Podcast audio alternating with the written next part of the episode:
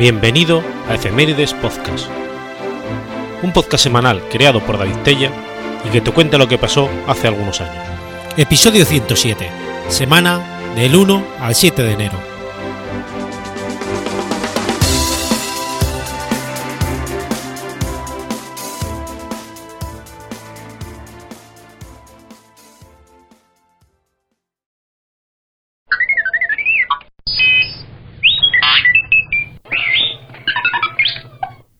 1 de enero del año 193.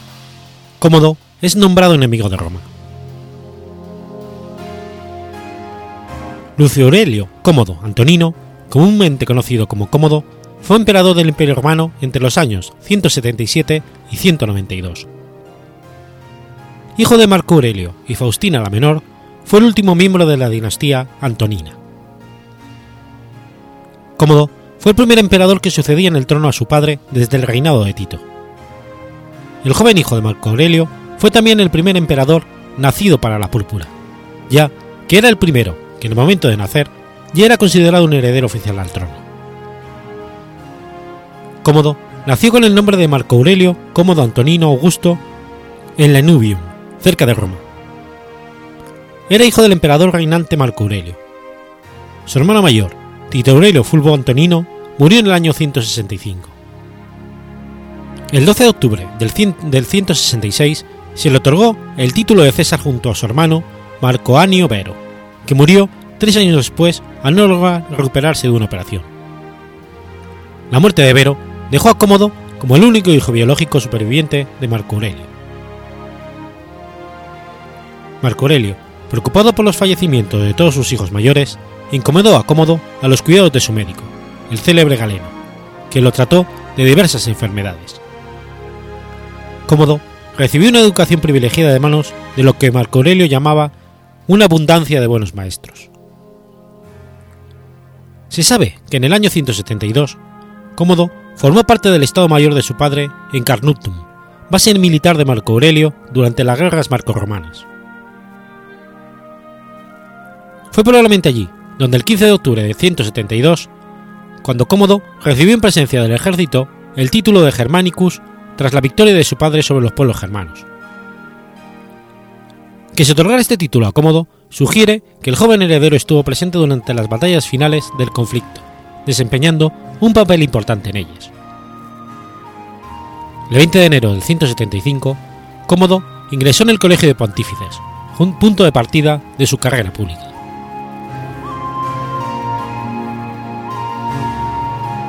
En abril del 175, el gobernador de la provincia de Siria, Abidio Casio, se declaró a sí mismo emperador tras la llegada a Oriente de rumores que proclamaban la muerte de Aurelio.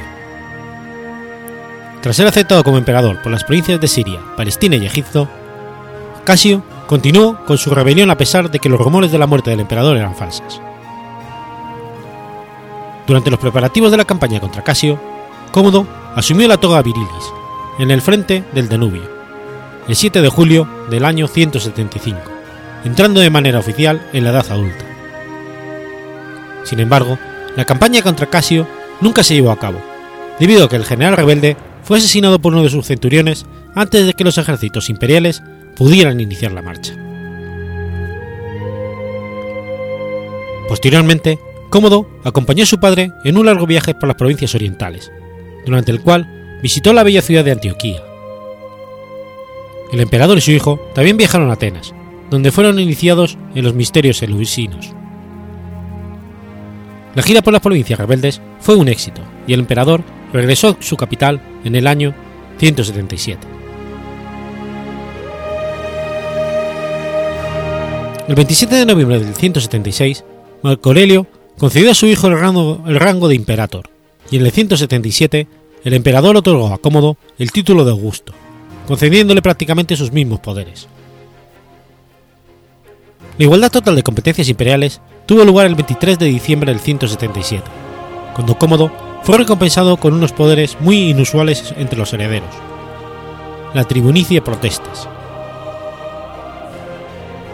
El 1 de enero del 177, Cómodo se convirtió a la edad de 15 años en el cónsul más joven de toda la historia del imperio, hasta ese momento. Antes de marchar de nuevo con su padre al frente del Danubio, en el 178, Cómodo contrajo matrimonio con Brutia Crispina. Tras dos años al frente de las operaciones militares del conflicto, Marco Aurelio murió el 17 de marzo del año 180, dejando a su hijo como único emperador. Considerando que el reinado de Marco Aurelio se caracterizó por una guerra casi continua, el gobierno de Cómodo se puede considerar relativamente pacífico en términos militares, aunque terriblemente inestable y turbulento en la política del imperio. Cómodo permaneció con los ejércitos del Danubio poco tiempo antes de iniciar las negociaciones de paz con las tribus germanas, que no dudaron en aceptarla debido a su agotamiento.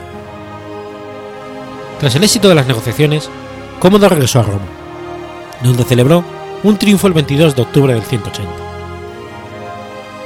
A diferencia de sus predecesores, Trajano, Adriano, Antonino Pío y Marco Aurelio, parece que Cómodo no tuvo jamás interés en las tareas administrativas que conllevaba su puesto, y que siguió la tendencia a lo largo de su reinado de impulsar el ascenso de sus favoritos, entre los que se encuentra Saotero, un liberto originario de Nicomedia que llegó a convertirse en su chambelán. Los senadores, descontentos con esta situación, iniciaron una serie de conspiraciones e intentos de golpe de Estado, que a su vez provocaron que el modo de hacer las cosas de cómodo se fuera haciendo progresivamente más despótico y tiránico. Aunque el Senado lo odiara y temiera, las evidencias históricas apuntan que Cómodo se mantuvo popular entre el ejército y el pueblo. El amor que le profesaban los ciudadanos del imperio no solo se debía a sus abundantes muestras de generosidad, sino a los espectaculares juegos de gladiadores que se celebraron durante su reinado. Para pagar la intolerable carga económica que suponía para el Estado la celebración de los Juegos, Cómodo impuso un elevado impuesto senatorial que separó aún más a los dos cuerpos gobernantes del imperio. Al comienzo de su reinado, Cómodo, de 18 años de edad, heredó de su padre muchos de los asesores de alto nivel. Las cinco hermanas de Cómodo contrajeron matrimonio con rivales potenciales del emperador. Cuatro de ellas tenían mu mucha más edad que Cómodo, la mayor de las cuales, Lucila, había alcanzado anteriormente el título de Augusta tras su matrimonio con el exemperador Lucio Vero. La primera crisis de su reinado llegó en el año 182, cuando Lucila conspiró para derrocar a su hermano. La motivación de la rebeldía de Lucila fue probablemente la envidia que suscitaba en ella la emperatriz Brutia Crispina. Su marido Pompeyano no participó en la conspiración, pero sí lo hicieron dos hombres que habían sido acusados de ser sus amantes, Marco Umdio Cuadrato y Apio Claudio Quintiniano, que intentaron asesinar a Cómodo y cuando entró cuando entraban en el teatro. Estos dos senadores fracasaron en su objetivo y fueron capturados por los guardaespaldas del emperador. Cuadrato y Quintiniano fueron ejecutados.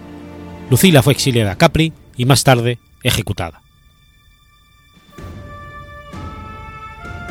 Cómodo inauguró el año 183 nombrando a Aufidio Victorino cónsul junto a él, y asumió el título de Pío. Ese año, la guerra estalló en Dacia. De los datos del conflicto que han llegado hasta nosotros, que son pocos y desestructurados, se deduce que en el conflicto se destacaron dos hombres, que posteriormente serían dos serios pretendientes al trono, Clodio Albino y Pescenius Níger.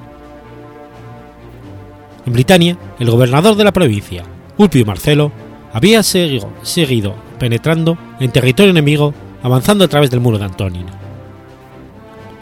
A pesar de ser un buen general, Marcelo fue derrocado por sus soldados debido a su excesiva rigurosidad en el cumplimiento de las normas, y aclamaron como emperador a uno de sus legatus, Prisco. Prisco se negó a aceptar las pretensiones de los soldados, pero a pesar de ello, fue relevado de su puesto con deshonor por los legionarios de Perini. El 15 de octubre del 184, durante los Juegos Capitolinos, un filósofo cínico denunció públicamente a Perenio ante Cómodo, pero sin embargo, el emperador ordenó la ejecución del cínico. Según Dion Casio, aunque despiadado y ambicioso, no fue persona corrupta, y en general, el Estado estuvo siempre bien administrado. Sin embargo, al año siguiente, un destacamento de soldados de Britania denunció también a Perinio ante el emperador con el argumento de que el antiguo prefecto pretendía colocar a su, a su propio hijo en el poder. Todas estas intrigas habían sido instigadas por Cleandro, que con ellas pretendía eliminar a su rival. Tras las falsas acusaciones, Cómodo autorizó a los soldados británicos a ejecutarlo, así como a su esposa e hijos. Entre los años 185 y 190, Cleandro procedió a concentrar el poder en sus propias manos y a enriquecerse al convertirse en responsable de todos los cargos públicos. Vendió y otorgó al mejor postor la entrada al Senado, mandos militares, gobiernos de provincias e incluso consulados sufectus. El descontento se extendió por todo el imperio, causando una gran ola de deserciones a lo largo de los ejércitos estacionados en la Galia y en Germania. Pescenius Níger empezó a reunir bajo su mando a todos los desertores de los ejércitos de la Galia y se inició una revuelta a lo largo de la Gran Bretaña dirigida por los ejércitos britanos.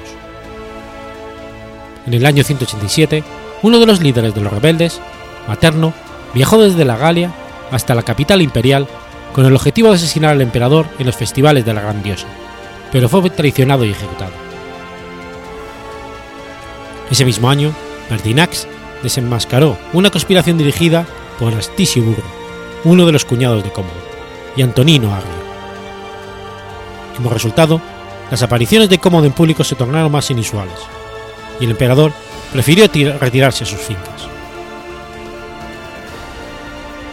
A principios del año 188, Cleando despidió al actual prefecto del pretorio, Atilio Eubiciano, y asumió él mismo el mando supremo de los pretorianos, asumiendo el rango de Pugione y con dos prefectos subordinados a su poder.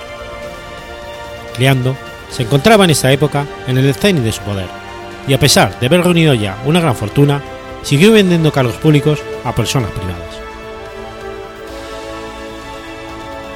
En la primavera del año 190, Roma fue afectada por la escasez de alimentos, durante la que el Profectus Anonius Papiro Dionisio, oficial al cargo de suministro de grano, que logró culpar por la escasez al propio Cleandro. A finales de junio, una multitud se manifestó contra Leandro durante una carrera de caballos en el Circo Máximo. El chambelán envió a los pretorianos para que sofocaran los disturbios, pero Pertinax, que era ahora prefectus urbis de Roma, envió a los vigiles para que se le opusieran. Cleandro huyó buscando la protección de Cómodo, que se encontraba en Lauretum, en la casa de la James Quintili, pero la multitud siguió pidiendo su cabeza. A instancias de su amante Marcia, Cómodo decapitó a Cleandro y ejecutó a su hijo. El emperador cambió su nombre por el de Lucius Aulius Aurelius Commodus, y a la edad de 29 se hizo cargo de las riendas del poder. A pesar de todo, su línea de gobierno se, se moderó un poco por el consejo de su amante Marcia. Entre los nuevos nombramientos tras la caída de Cleandro se encuentran el nuevo chambelán Eclecto y el nuevo prefecto del pretorio, Quinto Emilio Leto. Cómodo planteó durante todo su reinado una gran oposición al Senado en sus discursos públicos, poniendo de manifiesto siempre que podía su superioridad ante el arcaico cuerpo legislativo al considerarse un dios, con su misma fuerza, destreza e inteligencia. Levantó estatuas a lo largo de todo el imperio que lo retrataban bajo la forma de Hércules, lo que reforzaba su imagen de semidios, de físico gigantesco y de protector del pueblo romano. Además, al considerarse la encarnación de Hércules, Cómodo pretendía que se le reconociera como hijo de Júpiter, el dios supremo del panteón romano. Estas percepciones de su propio ser aumentaron las tendencias megalómanas del emperador, que lejos de congratularse de ser hijo de tan añorado emperador Marco Aurelio, hacía hincapié en él mismo, considerándose portador de un nuevo orden y tratando de reconstruir el imperio con su propia imagen. En el año 191 estalló un gran incendio en la ciudad de Roma, que acabó con muchos edificios públicos, incluyendo el templo de Pax, el templo de Bethesda y partes del palacio imperial. Tras el fuego, Cómodo vio en la destrucción de la ciudad una forma de inmortalizar su propio nombre, y a principios del 192 se proclamó ante el pueblo como el nuevo Rómulo, refundando la ciudad con el nombre de Colonia, Lucia, Ania como Diana. Mediante heraldos, proclamó que a partir de ese momento los, moses, los meses serían renombrados con sus doce nombres: Lucius, Aurelius, Aelius, Commodus, Augustus, Herculus, Romanus, Exoperatius, Amazonius, Invictus, Félix y Pius. Las dementes acciones del emperador no quedaron ahí, sino que renombró a las legiones con el nombre de Comodiane, a la flota que importaba grano procedente de África con el nombre de Alexandria Comodiana, Togana, al Senado con el nombre de Senatus Comodianus, a su palacio y a los habitantes de la ciudad de Roma con el nombre de Comodianus y el día en que se prometieron estas reformas con el nombre de Dies Comodianus. Ordenó que se decapitara el coloso de Nerón y que se pusiera en su lugar su propia cabeza. A los pies del monumento se colocó un león recreando la representación tradicional de Hércules, y a vista de todo el mundo una inscripción que rezaba: El único zurdo que ha conquistado a mil hombres en doce ocasiones. En noviembre del 192, organizó la celebración de los Juegos Plebeyos, en los que participó disparando diariamente cientos de flechas a los animales y combatiendo contra hombres moribundos. En diciembre anunció, para espanto del pueblo romano, que iniciaría el año 193 como cónsul y como gladiador. Llegados a este punto, el prefecto Leto decidió organizar una conspiración con Eclecto con el objetivo de eliminar del trono a Cómodo y reemplazarlo por Pertinax. Para ello, los conspiradores se ganaron la confianza de su concubina Marcia. El 31 de diciembre del 192, Marcia envenenó la comida del emperador, pero este vomitó el veneno y fue a darse un baño. Los conspiradores, temiendo la venganza de Cómodo si los descubría, enviaron a Liberto Narciso a estrangularlo en la bañera. El Liberto cumplió satisfactoriamente su cometido y al día siguiente de su muerte, el Senado declaró a Cómodo enemigo público, decretando contra él una damatio memoriae. La muerte de Cómodo trajo consigo la restauración del nombre de todos los cuerpos públicos a los que el emperador había denigrado. Todas sus estatuas fueron derribadas y su nombre se eliminó de todos los registros públicos. Su cuerpo fue enterrado en el mausoleo de Adriano. El asesinato de Cómodo arrojó al imperio a una segunda guerra civil más sangrienta aún que el año de los cuatro emperadores. Este conflicto, conocido con el nombre del año de los cinco emperadores, costó la vida a cuatro de ellos, entre los que están Cómodo y su sucesor Pertinax. Su fallecimiento marcó el fin de la dinastía antonina.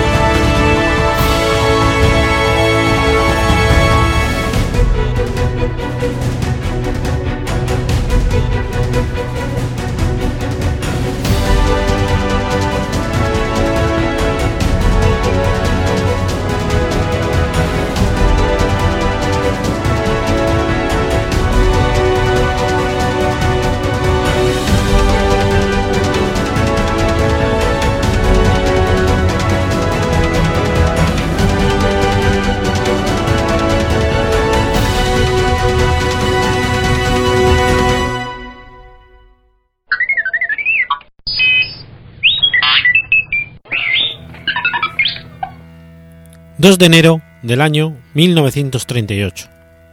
Nace Ian Brady. Ian Duncan Stewart fue un famoso asesino en serie británico. Se dio a conocer en el Reino Unido por su participación en una serie de asesinatos ocurridos en Grand Manchester entre 1963 y 1965. Son conocidos en Inglaterra como Moose Murders o Asesinos del Páramo, debido a a que gran parte de sus víctimas fueron enterradas en la pradera Saddleworth, cerca de Oldham, en el condado de Lancashire. Ian Stewart nació en el hospital maternal de Rotten Row, Glasgow. Creció, junto con su madre biológica, Margaret Stewart, en Goldballs, Escocia, mientras que su padre biológico se dice que fue un periodista fallecido poco antes de su nacimiento. A Peggy se le hizo muy difícil cuidar de su hijo y decidió darlo en adopción. Así fue como desde muy pequeño Ian Stewart se convirtió en Ian Sloan. Desde pequeño, Ian se comportaba de manera extraña. Tenía ataques de ira incontrolables que podían terminar, incluso, con cabezazos en la pared. Peggy le visitaba siempre que podía y llevaba consigo un regalo para su hijo, aunque éste desconociera la verdad, la verdadera identidad de dicha mujer. Los vecinos de los Sloan no aceptaban al niño por su condición social. Este hecho le convirtió aún más en un adaptado social. En su colegio lo recuerdan, entre otras cosas, como un chico guapo y estudiante brillante, pero entonces empezó a decaer en los estudios y comenzó a fumar, símbolo de chico rebelde. Ian desarrolló una fascinación por la ideología nazi y sus símbolos. Le llamaban el alemán cuando jugaba a imitar a la guerra con sus compañeros. Ya por aquel entonces mostraba sus tendencias sádicas torturando a niñas más pequeñas que él y torturando brutalmente a animales. Siendo adolescente, fue arrestado en dos ocasiones por robo, siendo puesto en libertad. El tercero de sus arrestos tuvo como consecuencia mudarse a vivir junto con su madre fuera de Glasgow. Peggy vivía en Manchester junto con su pareja, el irlandés Patrick Brady. Esto sucedió en 1954, cuando Ian tenía 17 años, y aceptó Brady como su nuevo apellido. Refugiándose en la lectura y en la música, Ian leyó al Marqués de Sade, así como obras que defendían la intromisión de los fuertes contra los débiles, defendiendo el ataque a ellos. También se interesó por libros sobre sadomasoquismo, la dominación, la servidumbre y otras parafilias. Ian comenzó a trabajar en aquel entonces en una carnicería, y algunos dicen que mientras cortaba carne y huesos de animales, adquirió más interés sobre la mutilación. Era alcohólico y ludópata. Ian volvió a ser arrestado varias veces más, siendo condenado a dos años en la prisión de Strangways. En prisión, Ian estudió contabilidad, con la intención de convertirse en un gran criminal, y aprendió, así, formas ilegales de conseguir dinero. Entre los meses de abril y octubre de 1958, trabajó en una cervecería llamada Boddingtowns. A los 21 años, empezó a trabajar en Millwatch, y dos años más tarde conoce a Mira Hidley, por la cual no sintió, no sintió ningún tipo de atracción hasta la fiesta de Navidad, un año más tarde, cuando iniciaron una relación sentimental. Se dice que sus relaciones sexuales fueron muy osadas, incluyendo las prácticas sadomasoquistas. Ian influyó en muchos aspectos en la personalidad de Mira, y con su ayuda cometió los siguientes crímenes. Pauline Reed, 16 años. El 12 de julio de 1963, Mira tienta a esta joven a ir a la pradera de Saltworth para que le ayude a buscar un guante. Ian le seguía con su moto, y fue allí donde la violó y mató. Ella simplemente fue su cómplice. John Kilbre, 12 años. El 23 de noviembre de 1963, Mira vuelve a engañar a un chico, llevándole a la misma pradera. Mira le dijo que le, esperara, eh, que le esperaba en una aldea cercana. Allí, en la pradera de Southworth, estaba esperándole Ian, quien lo violó. Más tarde, enfurecido porque el arma que quería utilizar para matar al chico no funcionaba, lo estranguló y lo enterró. Mira volvió a ser cómplice, pero no mató. Kate Bennett, 12 años. El 16 de julio de 1964, esta vez engañado por ambos, quienes vuelven a llevarlo a la ya famosa pradera. Allí, mientras ella esperaba que todo terminase, Ian lo viola y lo estrangula. Allí mismo lo enterró. Leslie Ann Dowen, 10 años. Ian y Mira se encuentran a esta niña en un parque de atracciones. Él la fotografió nueve veces desnuda y Mira graba los gritos de la niña que profería por su vida.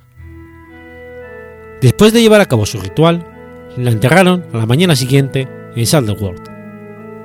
Las nueve fotos y la grabación fueron guardadas en una maleta. Edward Evans, 17 años. El 6 de octubre de 1965, en presencia del cuñado de Mira, David Smith, Ian acaba con la vida de este joven dándole un hachazo en la cabeza.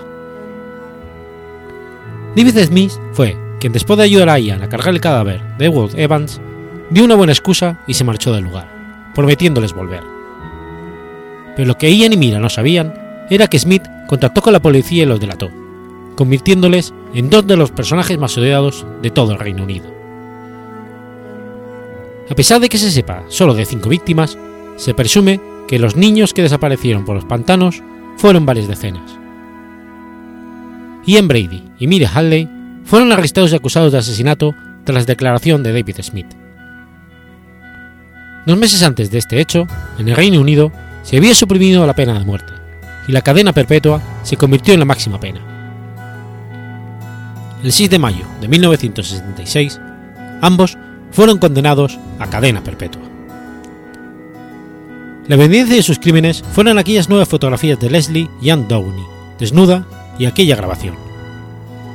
El nombre de John Cridbe, escrito en un cuaderno, y una foto de Mira en la tumba de este, fueron también pruebas decisivas. Ian admitió ser el causante del hachazo de Edward Evans, pero declaró que Mira no tuvo nada que ver en él. Hasta noviembre de 1986, 20 años más tarde, Ian no admitió ser el culpable de las muertes de Pauline Reed y Kate Bennett. Ann West, la madre de la fallecida Leslie Ann Downey, se vio obligada a ver las nueve fotografías de su hija, desnuda, atada y violada, además de escuchar su voz en la famosa grabación para poder inculpar a Ian y a Mira. Su dolor aumentó cuando Ian declaró que no se arrepentía de nada de lo que había hecho. Ann West murió en 1999.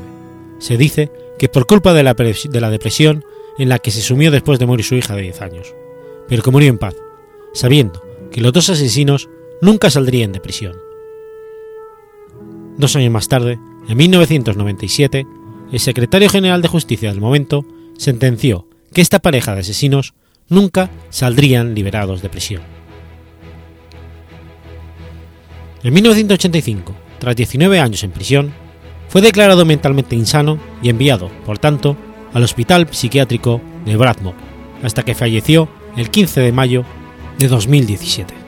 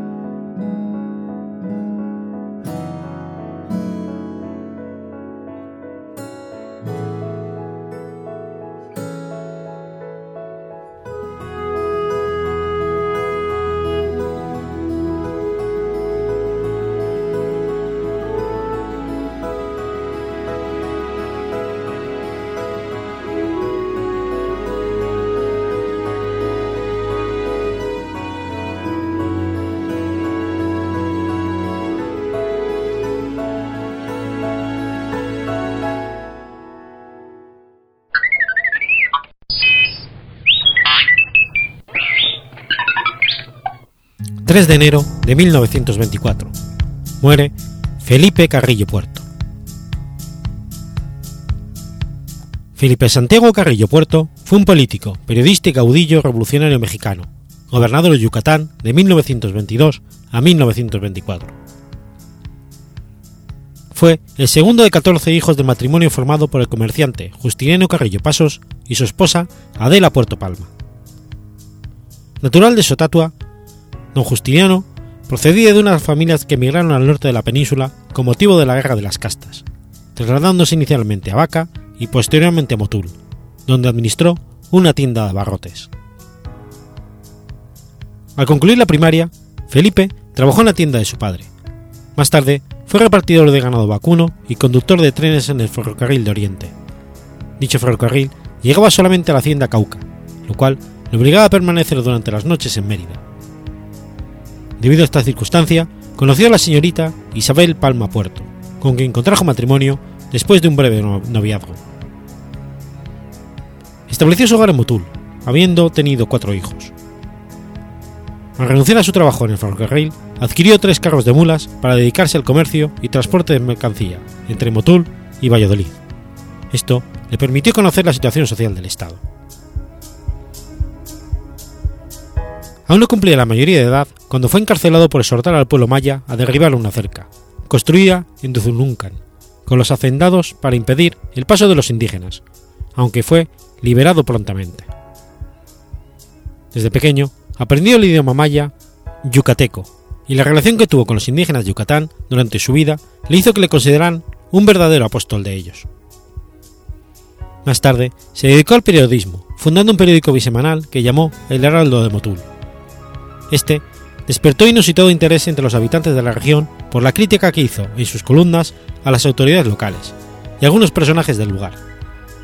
Por lo anterior, se pudo relacionar con el licenciado Delio Moreno Cantón, director entonces de la revista de Mérida y posteriormente candidato independiente al gobierno del Estado en 1907, coincidiendo el cargo de corresponsal de dicho diario. Durante la campaña electoral participa por primera vez en la política apoyando a Moreno Cantón. Carrillo protagonizó un lamentable hecho de sangre que lo llevó a sufrir una prolongada condena por haber dado muerte en defensa propia a Néstor Arjonilla, quien según los rumores que circularon en Motul había sido contratado para asesinarlo. Tras cumplir condena, abandona el Estado y se traslada a Morelos, atraído por la labor agraria que realizaba en esta entidad Emiliano Zapata. Al triunfar la insurrección encabezada por Madero, por la que firmaron los tratados de Ciudad Juárez, y tras la renuncia de Porfirio Díaz a la presidencia de la República, volvieron a efectuarse elecciones estatales en Yucatán.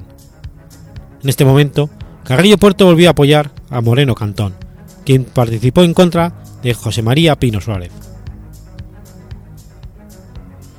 En 1914 se unió los zapatistas en el estado de Morelos. Con el propósito de hacer cumplir con lo postulado en los artículos 6 y 7 del Plan de Ayala, se integró en la tercera composición agraria del distrito de Cautla, la cual tenía el propósito de deslindar y repartir tierras entre los campesinos. Al llegar el general Salvador Alvarado en 1915 a Yucatán, Carrillo regresó a su estado y colaboró con la Comisión Agraria, creada por Alvarado para lograr el reparto de tierras. Por entonces, su ideología política ya se había radicalizado hacia el socialismo. Así, promovió el inicio de la sindicalización obrera en el estado de Yucatán y la difusión en lengua maya de los derechos de los ciudadanos. Al entrar en vigor la Constitución de 1917, Alvarado tuvo la intención de sucederse a sí mismo en la gobernadura. Con este propósito, anuncia su voluntad de participar como civil en las elecciones de noviembre del 17. A finales de 1917, Salvador Alvarado es nombrado como por Carranza jefe de las operaciones militares en el suroeste de México, para supervisar las operaciones de las tropas carranquistas en Chiapas, Tabasco y el istmo de Tontepec, distanciándolo efectivamente de la política de Yucatán. Sin embargo, antes de dejar el Estado, Alvarado promovió la presidencia de Felipe Carrillo en el Partido Socialista Obrero de Yucatán, y también el triunfo de la candidatura a gobernador de Carlos Castro Morales, líder ferroviario, en las elecciones estatales de noviembre del 17. Castro Morales ganó tales elecciones y así fue el primer gobernador socialista del Yucatán. El 1 de febrero del 22, Carrillo da su primer discurso como gobernador en la lengua maya. En él promete cumplir y hacer cumplir la Constitución Federal, la local y las resoluciones adoptadas en los congresos obreros de Motul e Izamal. Este hecho tuvo impacto a nivel nacional e internacional. Durante su gobierno se repartieron 664.835 hectáreas con las que se beneficiaron más de 30.000 familias. Estableció los bautizos, socialistas y las bodas comunitarias, así como la promoción del control natal. En materia educativa, destacó con la implantación del Estado del Yucatán de la llamada educación racionalista. Al principio del 22, su hermana, Elvia, envió al Congreso local un memorial firmado por cientos de mujeres, sustentando el derecho al sufragio femenino. Pero los diputados resolvieron congelar la iniciativa, por no estar suficientemente ilustrados en el asunto. Después de numerosas visitas, se solicitó una terna para elegir a una mujer como regidora del Ayuntamiento de Mérida que funcionaría entre el 22 y el 24. Se resolvió que las mujeres votaran y fueran votadas sin ningún soporte legal. Rosa Torre, maestra, fue electa regidora el 7 de noviembre de 1922, convirtiéndose en la primera mujer mexicana en acceder a un cargo de elección popular. Siendo gobernador, reunió a las maestras más distinguidas de ideas liberales para encargarles una activa misión social. Aclarar hasta la saciedad que el matrimonio es un contrato, social disoluble y que la mujer y el hombre son iguales ante Dios, la ley y la cultura. En 1923 apoyó la candidatura presidencial de Plutarco Elías Calles, postulado por Álvaro Obregón para su sucesión. En este proceso se gesta la rebelión de Adolfo de la Huerta, que buscaba impedir la imposición de calles y promover su propia postulación a la presidencia de la República. El inicio del movimiento de la huertista en contra del presidente Álvaro Obregón y del general Plutarco Elias Calles se conoció en Yucatán el 8 de diciembre del 23. Inmediatamente, los militares declararon su intención de apoyar la insurrección a la que se unieron rápidamente en Chihuahua, Mochecán, Jalisco, Oaxaca, Puebla, Tabasco e Hidalgo. Sin embargo, Carrillo Puerto se negó rotundamente a apoyar a los rebeldes y ratificó el respaldo del Partido Socialista a la candidatura presidencial de Calles. Con el fin de prepararse para combatir la insurrección, Carrillo Puerto se puso en contacto con el coronel Rafael Durazo, jefe de las armas en Campeche. Pero el 12 de diciembre del 23 supieron que la guarnición de Campeche, al mando del teniente coronel José María Vallejos, había desconocido la autoridad del coronel Durazo uniéndose a los de las huertistas.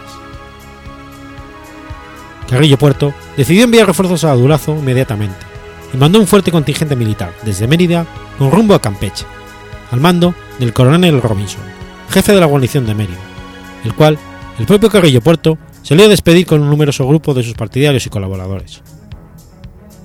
Sin embargo, cuando el tren se encontraba entre Chochaslán y Mascanú, algunos oficiales que secretamente conspiraban a favor de los de las huertistas se insubordinaron contra Robinson, le hicieron prisionero y ordenaron dar la vuelta del tren a Mérida. Estando en la ciudad de Mérida desprotegida y ante el inesperado suceso, Carrillo Puerto, tras tener un cambio de impresiones con sus partidarios, se dirigió en tren a Motul. Durante el trayecto, en los pueblos intermedios y en la estación de ferrocarril de Motul, fue aclamado por varios miles de personas que desde luego no tenían armas. En Motul se encontraban campesinos que provenían también de Mushipip, Muku, Bacá, Suma, Tiscocop, Izamal y comunidades aladeñas, dispuestos a seguirlo para luchar en contra de los rebeldes, pero no estaban organizados ni armados para ello. Fue entonces que tuvo noticias de que ya se había encontrado en camino hacia Motul un tren con tropas insurrectas con la misión de prenderlo sin armas con que luchar, y con el propósito de evitar una masacre entre sus seguidores desarmados, Carrillo Puerto emprendió la retirada hacia el Cuyo, donde esperaba recibir armas enviadas por su representante en Nueva York, Manuel Cicerón Sansores.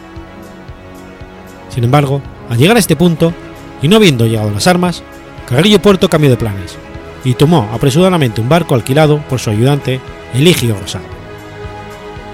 Al estar ya en alta mar, el barco comenzó a hacer agua, lo que los hizo regresar a costa, siendo capturados el 17 de diciembre en Olbox. Carrillo Puerto y 13 acompañantes, entre ellos tres de sus hermanos, fueron llevados a Tizimín y luego a la penitenciaría Juárez, la ciudad de Mérida, para ser juzgados sumariamente por un tribunal militar y ejecutados en el Panteón Civil de Mérida en la madrugada del 3 de enero de 1924. Sus últimas palabras fueron, no abandonéis a mis indios.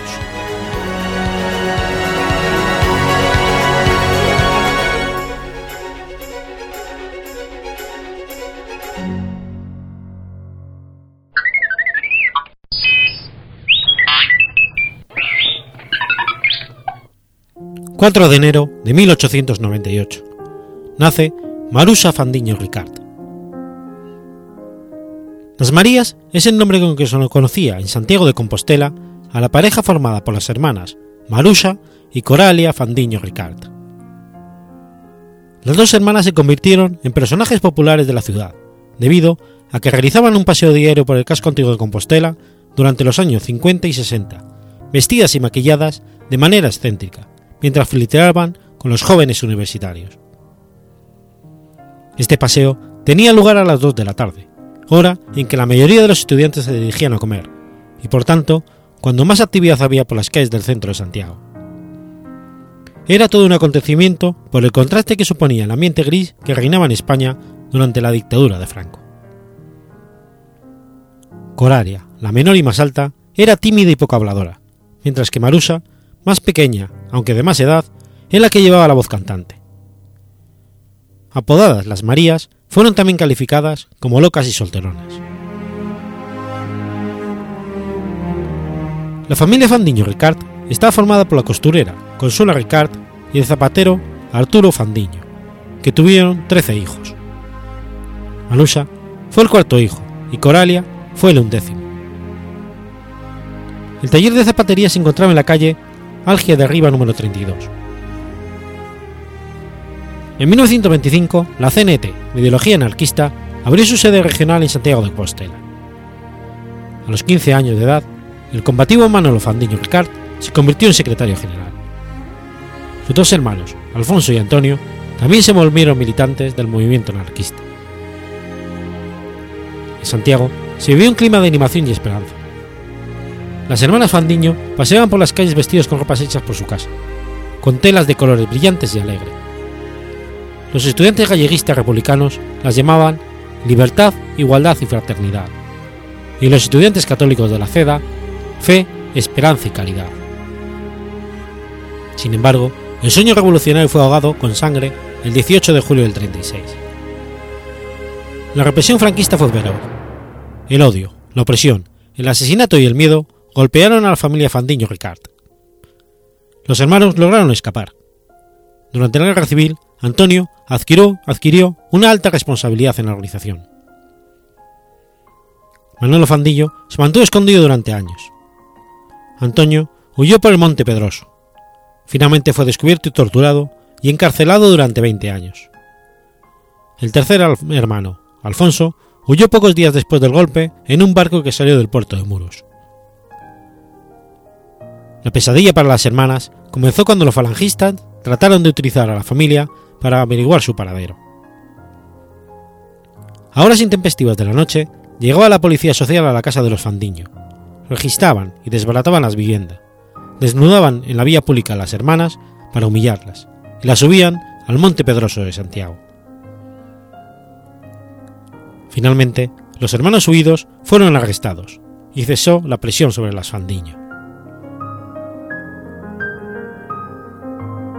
No está claro si las dos hermanas pertenecieron al movimiento anarquista, pero se sabía que su ideología era claramente de izquierdas.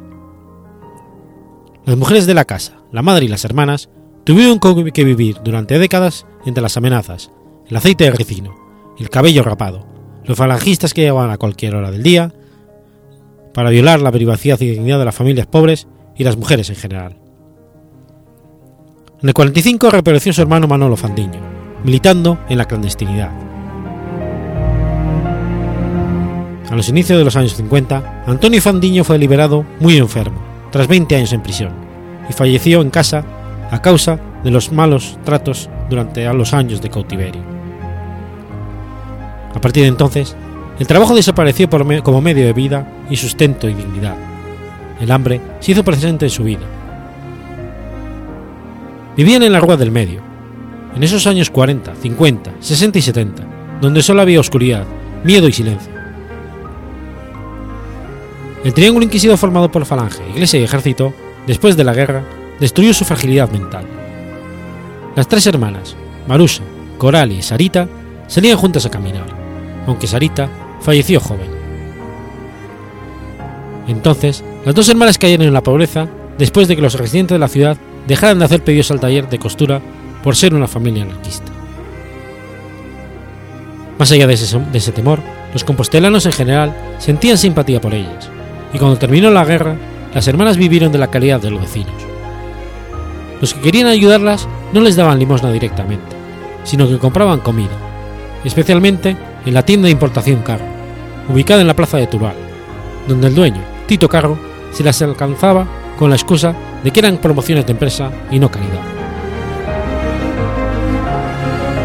Las dos hermanas Fandiño fueron las mujeres más conocidas y fotografiadas de Compostela. Marusa y Coralia lograron crear un mecanismo de defensa para sobrevivir. Se volvieron locas, y en su locura recuperaron el sueño de su juventud. Siempre escuálidas, como si vivieran en un campo de concentración, sin dientes, se vistieron de luz y de color, llenas de maquillaje como si se tratase una representación de máscaras. Polvo de arroz, colorete y carmín en ese Santiago de mediocridad, miseria y terror. Cada día, al mismo tiempo, marcadas por las campanas merenguela de la Catedral de Santiago de Compostela, en el verano iban por la calle del Espíritu Santo hasta el paseo en el Toural. En el invierno, en las arcadas de la Rúa de Villar, desafiando el tiempo gris y la mente de la gente con su luz de la antorcha permanente. incluso cuando algunos estudiantes querían, con una galantería burlona, acercarse a esas máscaras de color, ellas, con la dignidad recuperada y la fuerza de la locura, rechazaban este cortejo, diciendo, tú ya tienes. Marucha falleció en Santiago de Compostela el 13 de mayo de 1980, a los 82 años. Coralia se fue a vivir con su otra hermana al puerto de La Coruña, ciudad a la que nunca se adaptó. Murió dos años más tarde, después de preguntar muchas veces cuál era el camino para volver a Santiago. Hasta 2014, ambas se encontraban enterradas en tumbas separadas y alejadas en el compostelano cementerio de Boisaca. En mayo de 2014, debido a la degradación de las sepulturas, la Asociación Ateneo de Santiago realizó una colecta popular que reunió fondos para rehabilitar el sepulcro, instalar sus restos mortales juntos como ellas querían y colocar una placa de recuerdo.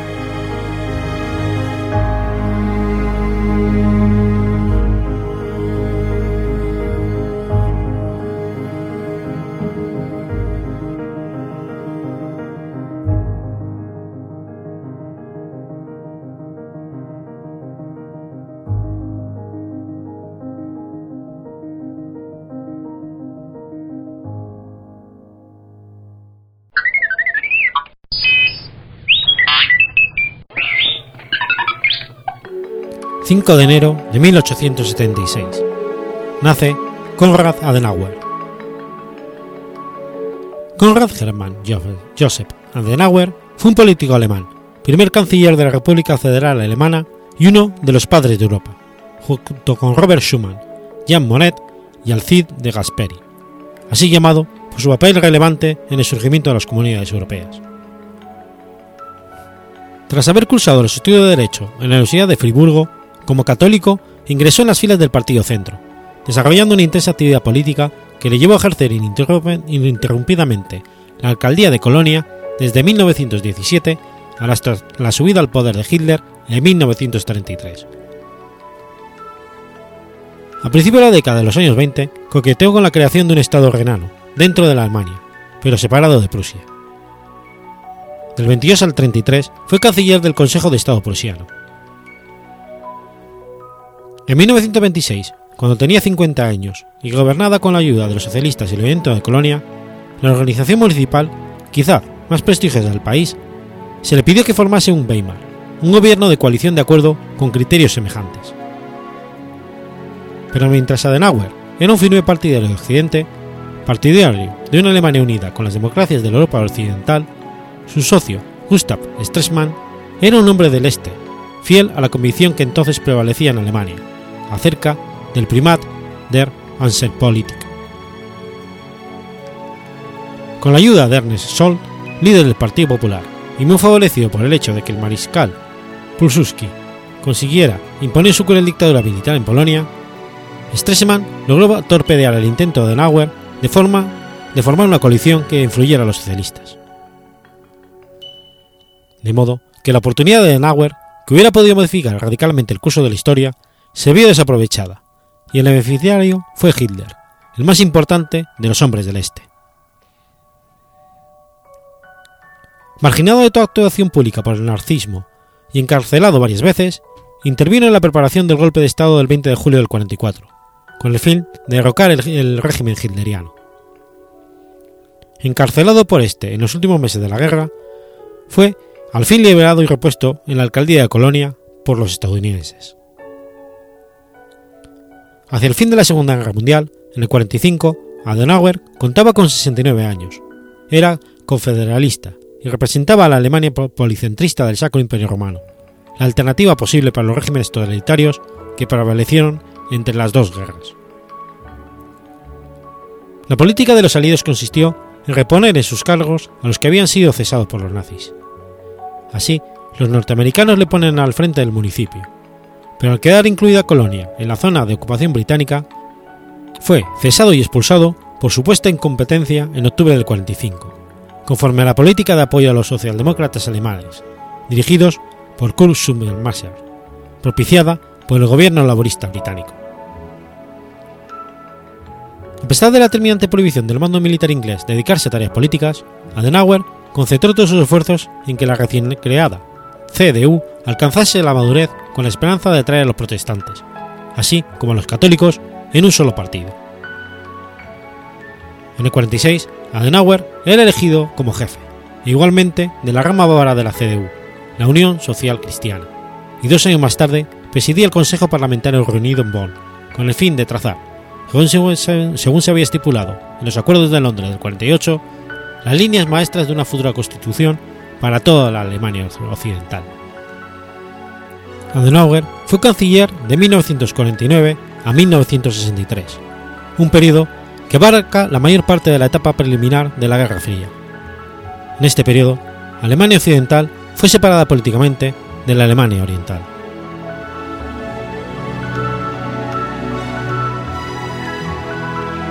En 1962 se produjo el escándalo Spiegel, cuando la policía arrestó por orden del gabinete a cinco periodistas de dicho semanario, acusándolos de traición, específicamente por publicar un memorándum detallando supuestos puntos débiles en las Fuerzas Armadas alemanas. Los miembros del gabinete que pertenecían al FDP renunciaron a sus puestos en noviembre de 62, y el ministro de Defensa, Franz Josef Strauss, líder de la Unión Democrática Cristiana Alemana, fue despedido, al igual que los miembros del gabinete que formaban parte del mismo partido. Adenauer se vio forzado a renunciar en 1963, no sin antes firmar el histórico Tratado de Amistad franco-alemán, y fue sucedido por Ludwig Erhard, aunque permaneció como líder de la CDU hasta 1966. A partir de su retirada política, Adenauer se dedicó a redactar sus memorias. Adenauer murió en Rothford, un pueblo de Bad Hofen, el 19 de abril de 1967, debido a un infarto al corazón.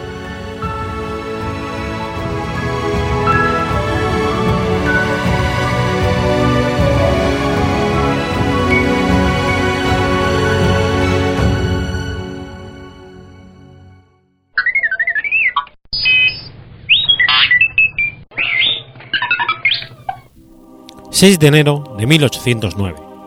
El cura Merino comienza su andadura como guerrillero. Jerónimo Merino Cop, conocido como el cura Merino, fue un sacerdote y destacado líder guerrillero español durante la Guerra de la Independencia Española. En 1808, ejerciendo de párroco en su pueblo, pudo apreciar el maltrato que recibía la gente de su pueblo por parte de las tropas francesas. Esto le incitó a convertirse en guerrillero. Durante la Guerra de la Independencia, contra el ejército napoleónico, se convirtió en uno de los más prestigiosos guerrilleros de la resistencia española. El 6 de enero de 1809, Noche de Reyes, tiene lugar la primera acción de guerra del cura Merino, atacando a un correo y su escolta en la localidad de Fontioso. El 9 de junio de 1809, cuando se encontraba con su partida en Tondormar, recibe aviso de la llegada a Lerma de una patrulla franca procedente de Burgos. Su éxito al asaltar el Palacio Ducal, rindiendo la guarnición francesa, atrae a sus filas a jóvenes estudiantes de la comarca, entre los cuales se encontraba Ramón Santillán. A partir de julio de 1809, incrementadas sus fuerzas, actúa sobre las comunicaciones Burgos-Valladolid. Así, el 22 de enero de 1810, sorprendió a una división francesa en las inmediaciones de la villa de Dueñas, cayendo en la emboscada sobre 1.500 hombres, de los que lograron evadirse solamente unos 200. El 10 de julio de 1810, las tropas francesas al mando de Duvernet incendian la villa de Almazán, en represalia a la tenaz resistencia que dentro de sus muros hizo el guerrillero con 1.600 hombres.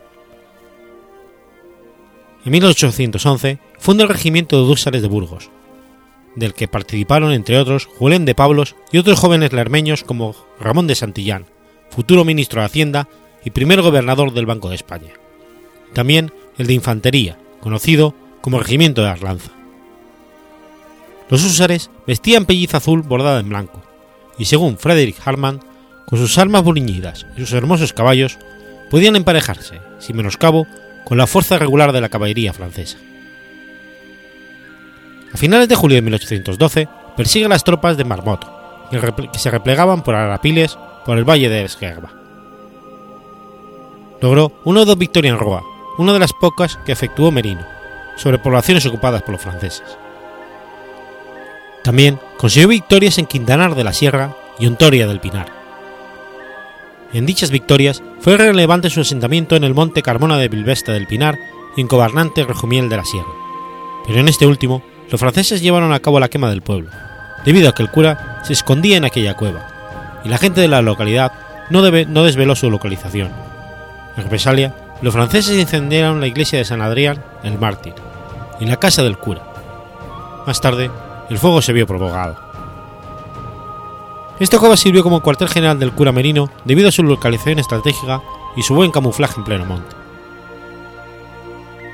El 15 de abril de 1812 recibe avisos de que el primer batallón de la Vístula, formado por soldados polacos al servicio de Francia, de que salía de Aranda un convoy escoltado por 1.400 infantes y 150 caballos y dos piezas de artillería, lo que le agradaba, pues veía la posibilidad de escarmentar él a los franceses, que el 2 de abril habían ahorcado a los junteros en Soria, dejándolos colgados para el escarmiento de la población.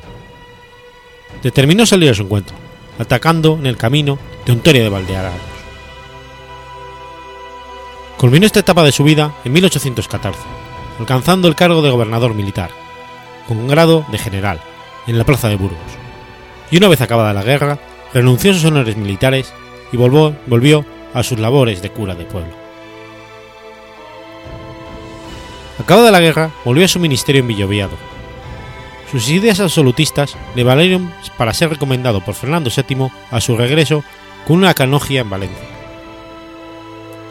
Durante el trienio liberal, retomó la guerrilla y se enroló durante la guerra realista en las partidas que marchaban apoyando la invasión de los 100.000 hijos de San Luis, que acabarían con el gobierno liberal. A la muerte de Fernando VII, se alistó en el bando también absolutista del pretendiente don Carlos y dirigió el alzamiento carlistas en Castilla la Vieja, participado por los sitios de Morella y de Bilbao. Murió en Alersón a los 75 años, y sus restos fueron trasladados en 1968, desde el cementerio hasta España, siendo inhumados el 2 de mayo en la villa de Lerma, frente al convento de Santa Clara, a unos metros del mirador de Arlanza y el valle de Solarán.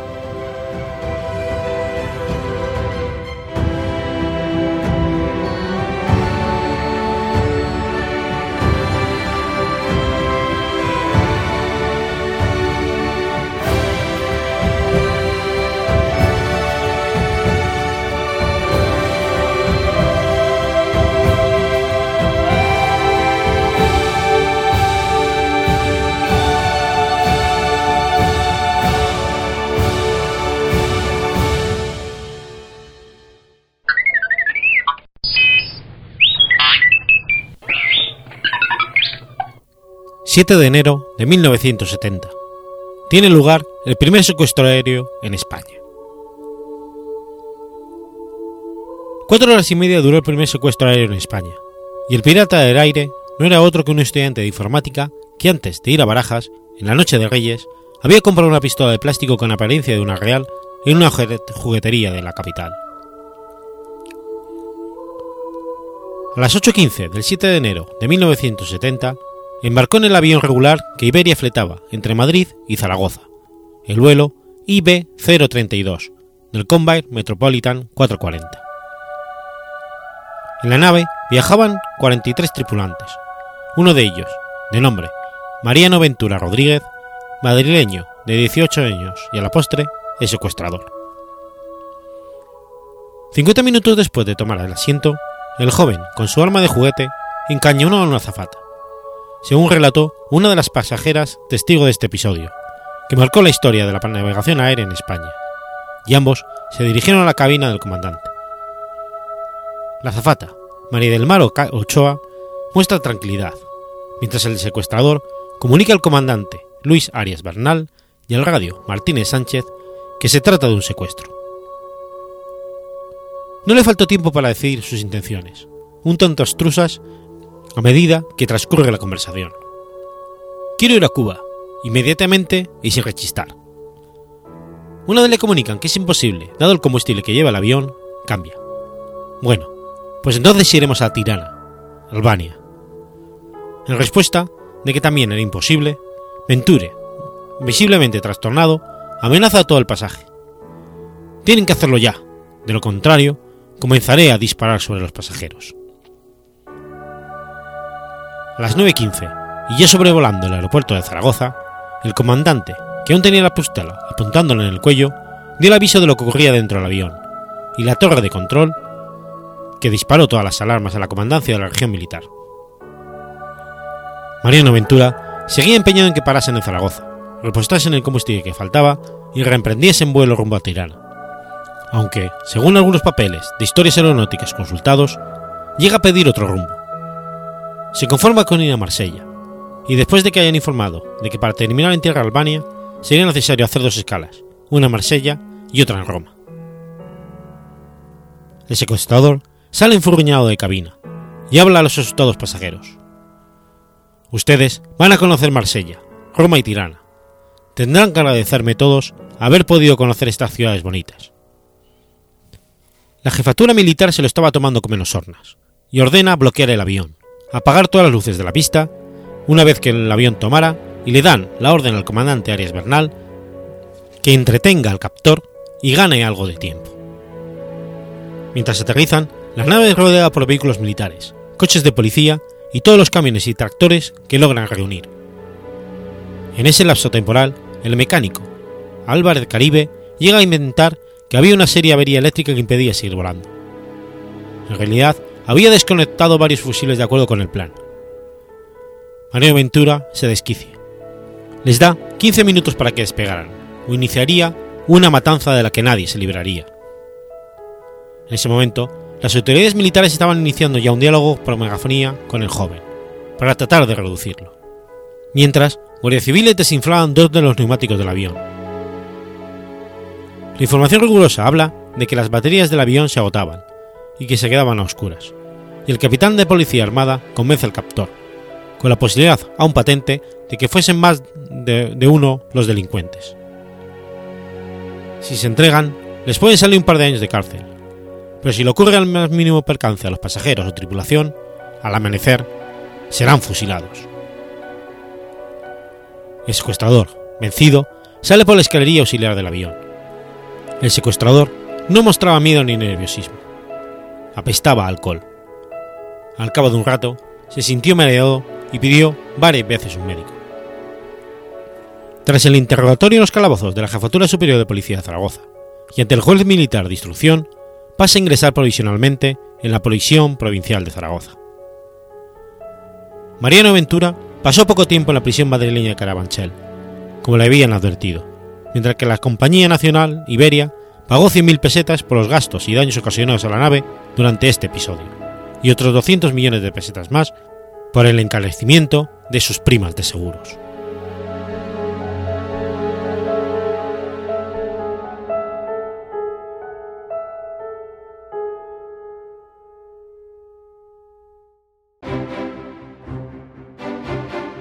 Has escuchado Efemérides Podcast. Si quieres ponerte en contacto conmigo, puedes hacerlo por Twitter a la cuenta arroba efemeridespod o mi cuenta personal, arroba telladavid, o por correo electrónico a la dirección efemeridespod.gmail.com. También puedes visitar la página web efemeridespodcast.es. Y recuerda que puedes suscribirte por iTunes y por iBox, y tienes un episodio nuevo cada lunes.